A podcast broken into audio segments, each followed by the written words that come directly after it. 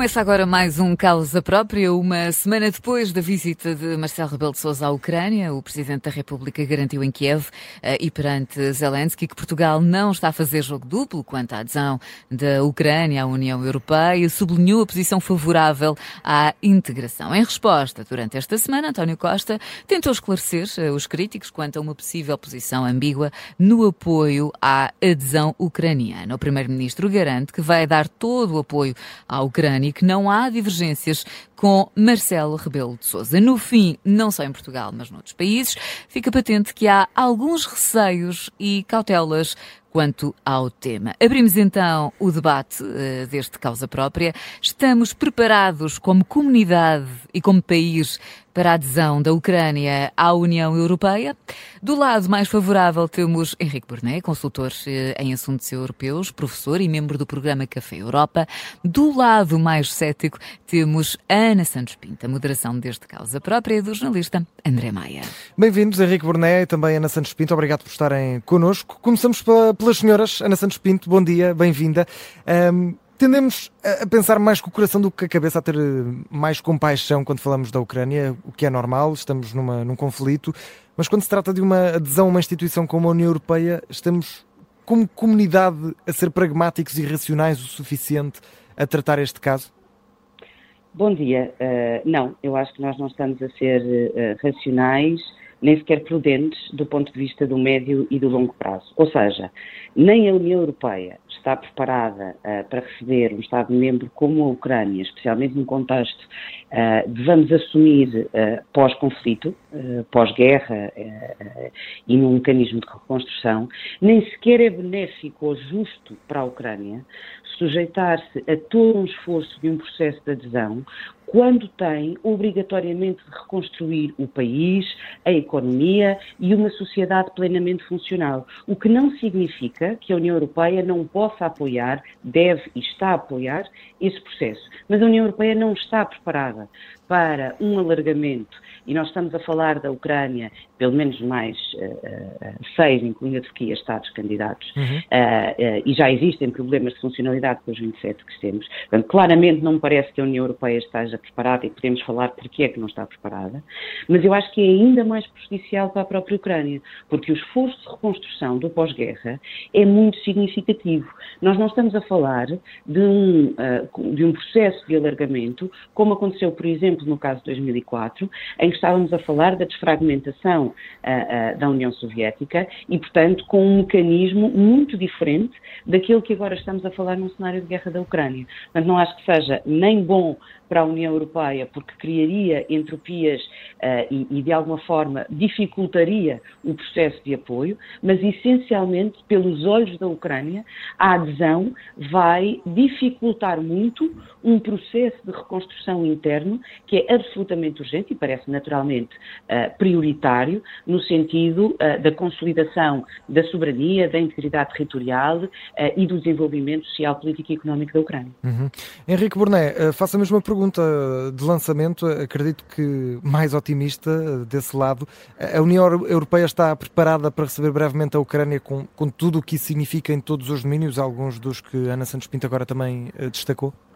Bom dia, bom dia Ana Santos Pinto também. Uh, eu diria que mais do que saber se está, não está neste momento, mas tem de estar. Uh, tem que se preparar até lá, tanto a Ucrânia como nós. Uh, e eu acho que há aqui razões e aqui começo, começo por discordar, porque eu acho que é, é uma questão racional, não é sequer uma questão emocional. Claro que há o lado emocional aqui, mas é uma questão racional. Eu acho que nós temos que olhar para isso e perceber aqui alguns pressupostos. Primeiro, a razão de ser da União Europeia tem mudado ao longo da história. Começou por ser uma, um objetivo de paz entre beligerantes, mas hoje em dia uma das suas razões de ser é também, é também dar escala e poder aos seus membros num mundo em que o confronto geopolítico e geoeconómico é maior. E, portanto, ter este estes países que estão a caminho da eventual adesão dentro da União Europeia faz parte dos interesses da União Europeia. Portanto, a adesão destes países é do nosso interesse, ponto um. Ponto dois, é também do interesse destes países.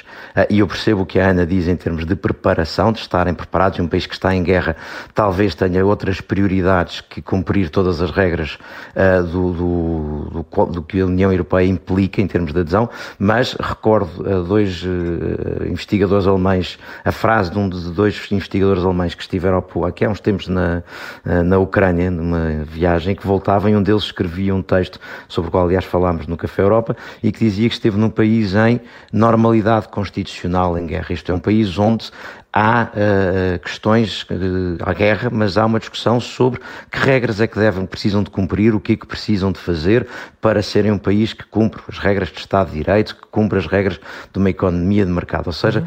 há no meio da guerra uma vontade de estar em paralelo. Deixa-me só contar uma história também contada por alguém uh, que esteve numas negociações aqui há uns tempos, numa reunião entre a União Europeia, uh, serviços da, da, Comissão Europeia e da Ucrânia, e que no meio das discussões, alguém do lado da Ucrânia dizia: Vocês têm muitas regras sobre acessibilidade para pessoas com mobilidade reduzida. Nós precisamos de aprender convosco sobre isso, porque nós, a seguir à guerra, vamos ter muita gente com mobilidade reduzida. Ou seja, a, a Ucrânia quer uh, preparar-se. Mas depois há, e, é, e terminaria aqui enfim, para continuarmos a conversa, há aqui uma outra questão de fundo para mim, é que uma das razões da, da invasão da Ucrânia tem precisamente que ver com a sua vontade de estar do lado europeu e, portanto, de aderir. Isto não começou agora, nós começamos a ver isso logo em 2004, quando foi uh, envenenado o candidato que tinha vencido as eleições, que depois, que depois venceu as eleições, o Viktor Yushchenko. A Rússia, mais do que a questão até da NATO, é a questão da integração na União Europeia que torna estes países do lado de cá.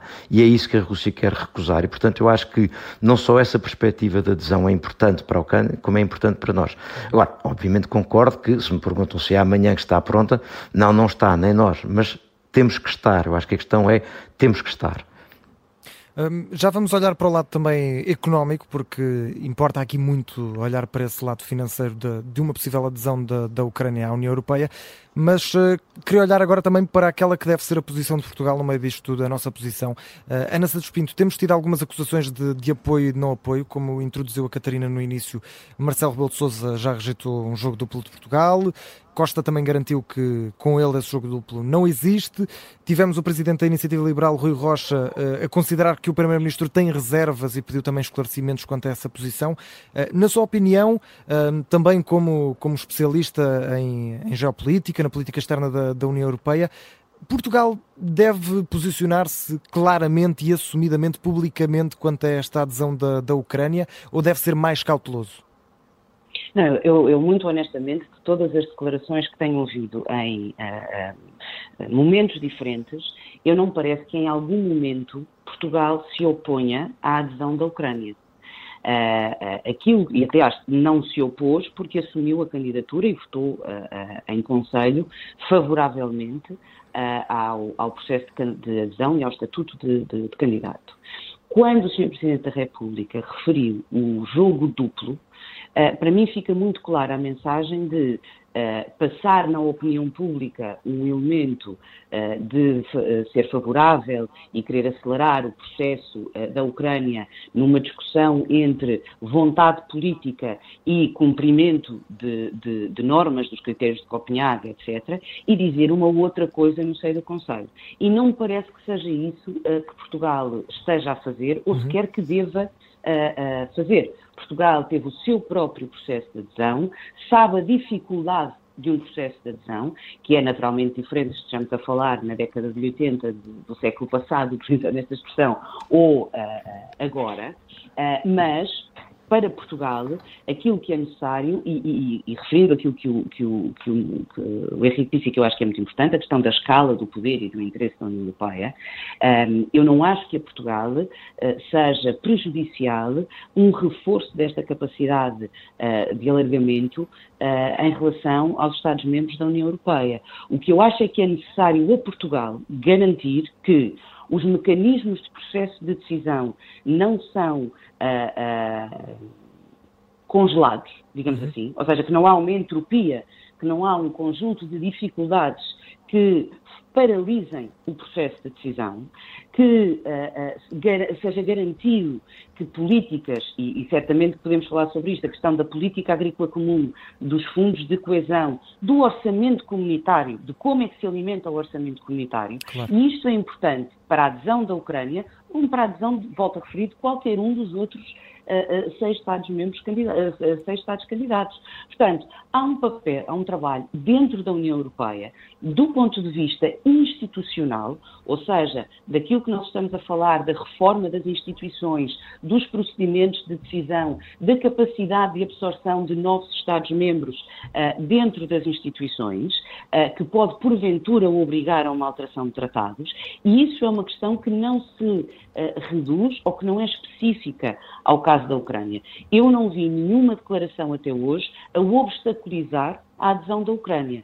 O que eu ouvi foi uma tónica na alteração daquilo que é o funcionamento da União Europeia e que tem que ser discutido entre os Estados-membros da União Europeia para depois não acontecer aquilo que já estamos a sentir no funcionamento institucional, com vários Estados-membros, que no prosseguimento de determinadas políticas não fizeram a adequada absorção institucional ou a absorção de normas e valores da União Europeia e que depois simplesmente vão paralisar e minar aquilo que é a solidariedade a coesão e a, e a, capacidade de ação da União. Uhum. Henrique Burné, eh, concorda com a Ana Santos Pinto? Acha que Portugal não está a fazer esse, esse jogo duplo? Como é que deve ser a posição de Portugal em relação a isto?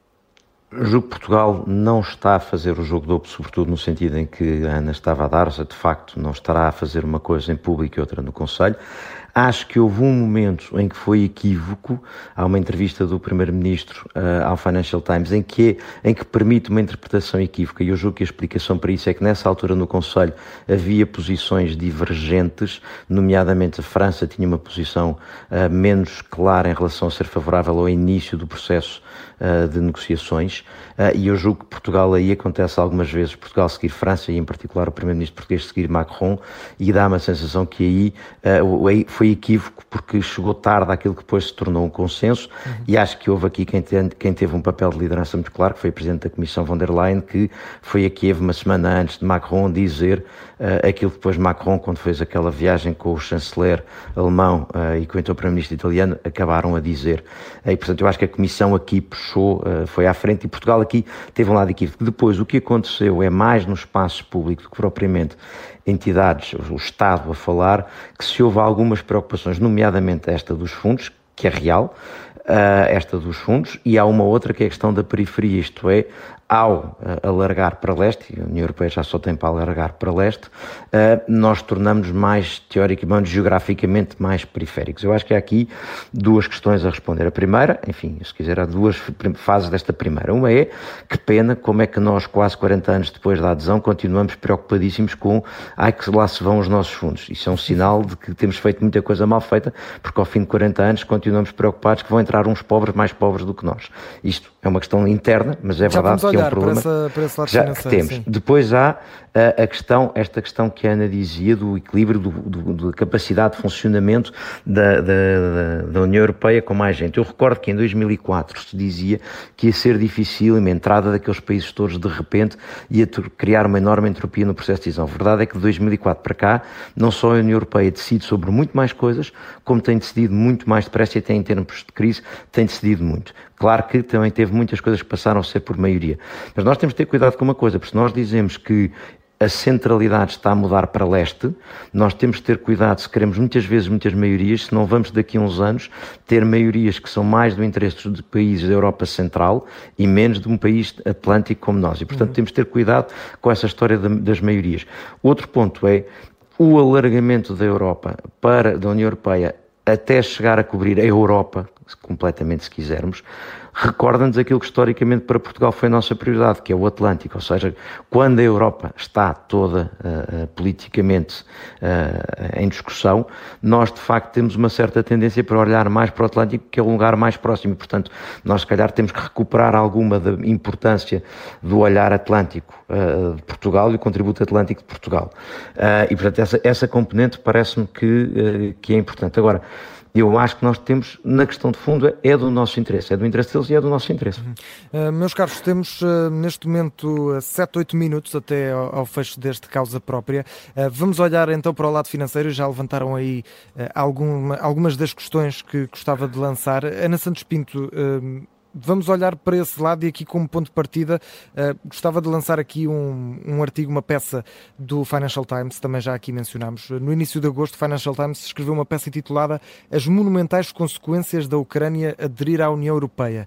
E uma das questões levantadas era o facto da, da União Europeia vir a receber um país destruído, com grandes necessidades, que passaria a ser o, o quinto maior da comunidade e também passaria a ser o país mais pobre do grupo e com menor eh, PIB per capita face à média do, dos países da União e até aos atuais eh, candidatos, eh, tal como é a Ucrânia. A meio da frase desta peça, líamos a candidatura da Ucrânia levanta questões profundas sobre o futuro de todo o projeto europeu. Eu pergunto, a adesão da Ucrânia pode pôr em risco uh, a União Europeia, ou pelo menos a adesão apressada da Ucrânia pode pôr em risco a União Europeia?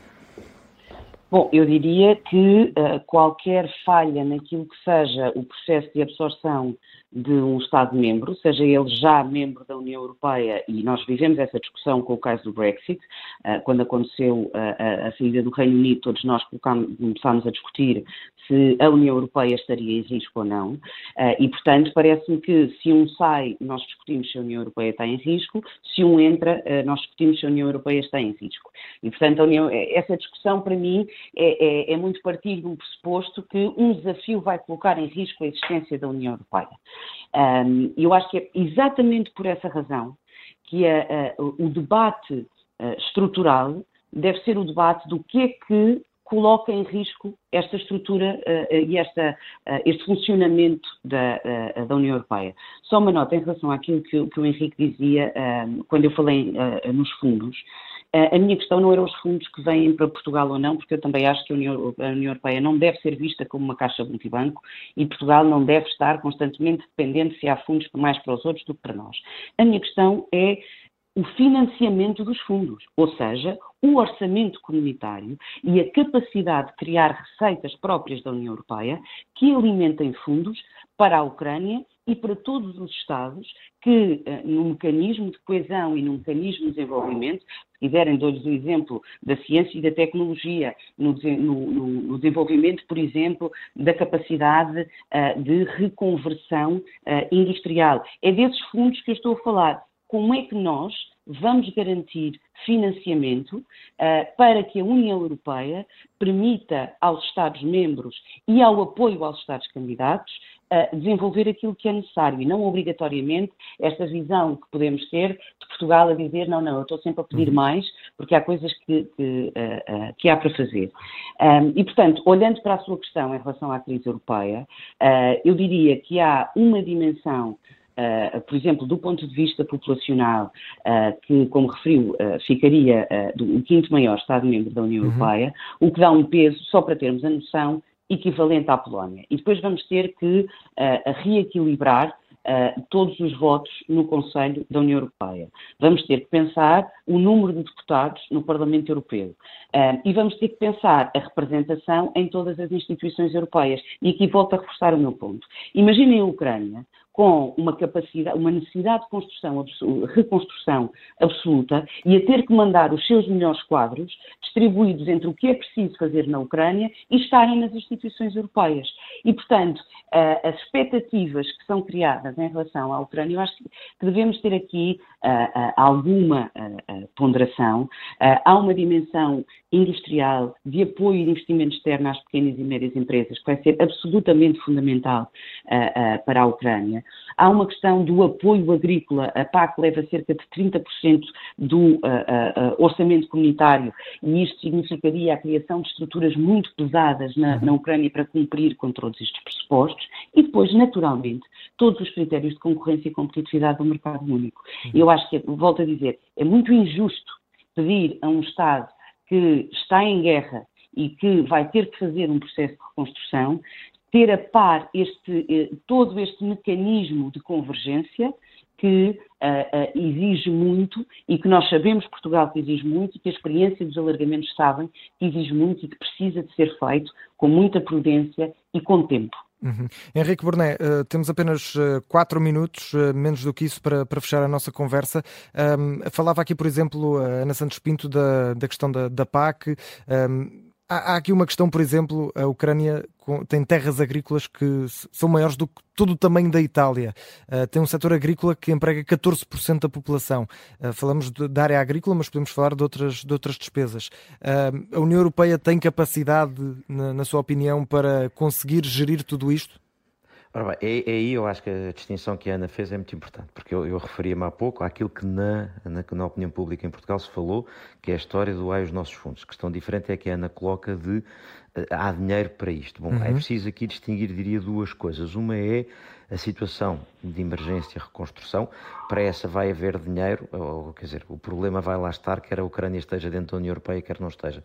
Isto é, nós não nos vamos poder dar ao luxo de ter um país que não esteja reconstruído no fim da guerra, esteja ele dentro da União Europeia ou não. E, portanto, o dinheiro há de lá ter de chegar e, em parte, como hoje em dia já está a ir de Estados-membros da União Europeia e, portanto, em parte vai ter de continuar a ir. Ou seja, eu não é no imediato, na questão da reconstrução, que acho que é mais preocupante. Acho que a questão que se coloca mais, nesta que a Ana estava a colocar, que é médio prazo, porque a verdade é que não só saiu um país rico, como não há mais países ricos para entrarem na União Europeia. Só se um dia a Suíça e a Noruega quiserem entrar.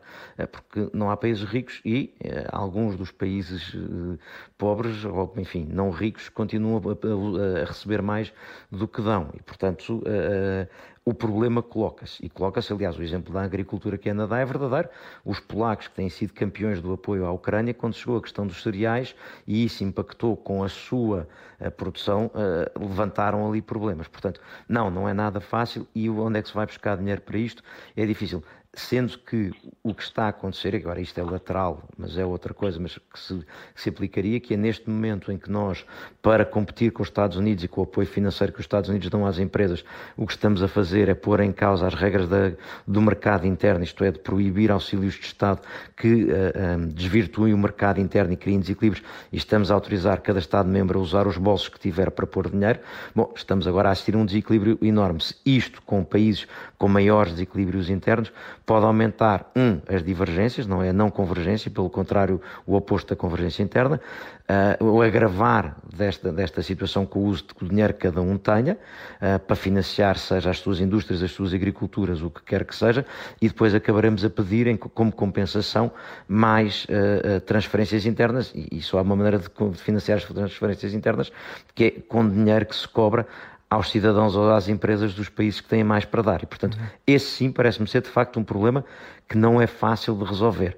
A, a solução tem que, tem que, temos que, tem que passar por e acreditar que uma Europa mais integrada terá uma capacidade económica maior. Se não for por essa via, será muito difícil termos um resultado uh, aqui uh, positivo, porque esse problema que a Ana levanta parece-me que é, de facto, uh, importante. Há uma outra nota só, não financeira, muito mas que a Ana falou há bocado e que me parece fundamental, que é a questão do não retrocesso, ou seja, nós quando fizemos os chamados critérios de Copenhaga, ou seja, os critérios para os Estados-membros aderirem, para os Estados aderirem, não nos lembramos que podiam, podia haver retrocessos. Claro. E esse é um problema que não está institucionalmente bem resolvido, como temos visto, e que tem que ser resolvido. Para mim, esse é talvez, do ponto de vista institucional, o problema mais importante por haver. Garantir que os, quem entra depois não, não acaba por se transformar num país que não deveria ter entrado e que se estivesse fora não entrava. Essa sim parece-me ser uma das dificuldades maiores. Henrique Borné, consultor em assuntos europeus, professor, membro do programa Café Europa, Ana Santos Pinto, investigadora, perita em geopolítica e política externa da UE. Muito obrigado por terem estado connosco neste Causa Própria. Estivemos a analisar a adesão, a possível adesão da Ucrânia à União Europeia, com muito para falar. Obrigado aos dois e até uma próxima. Deus, obrigado.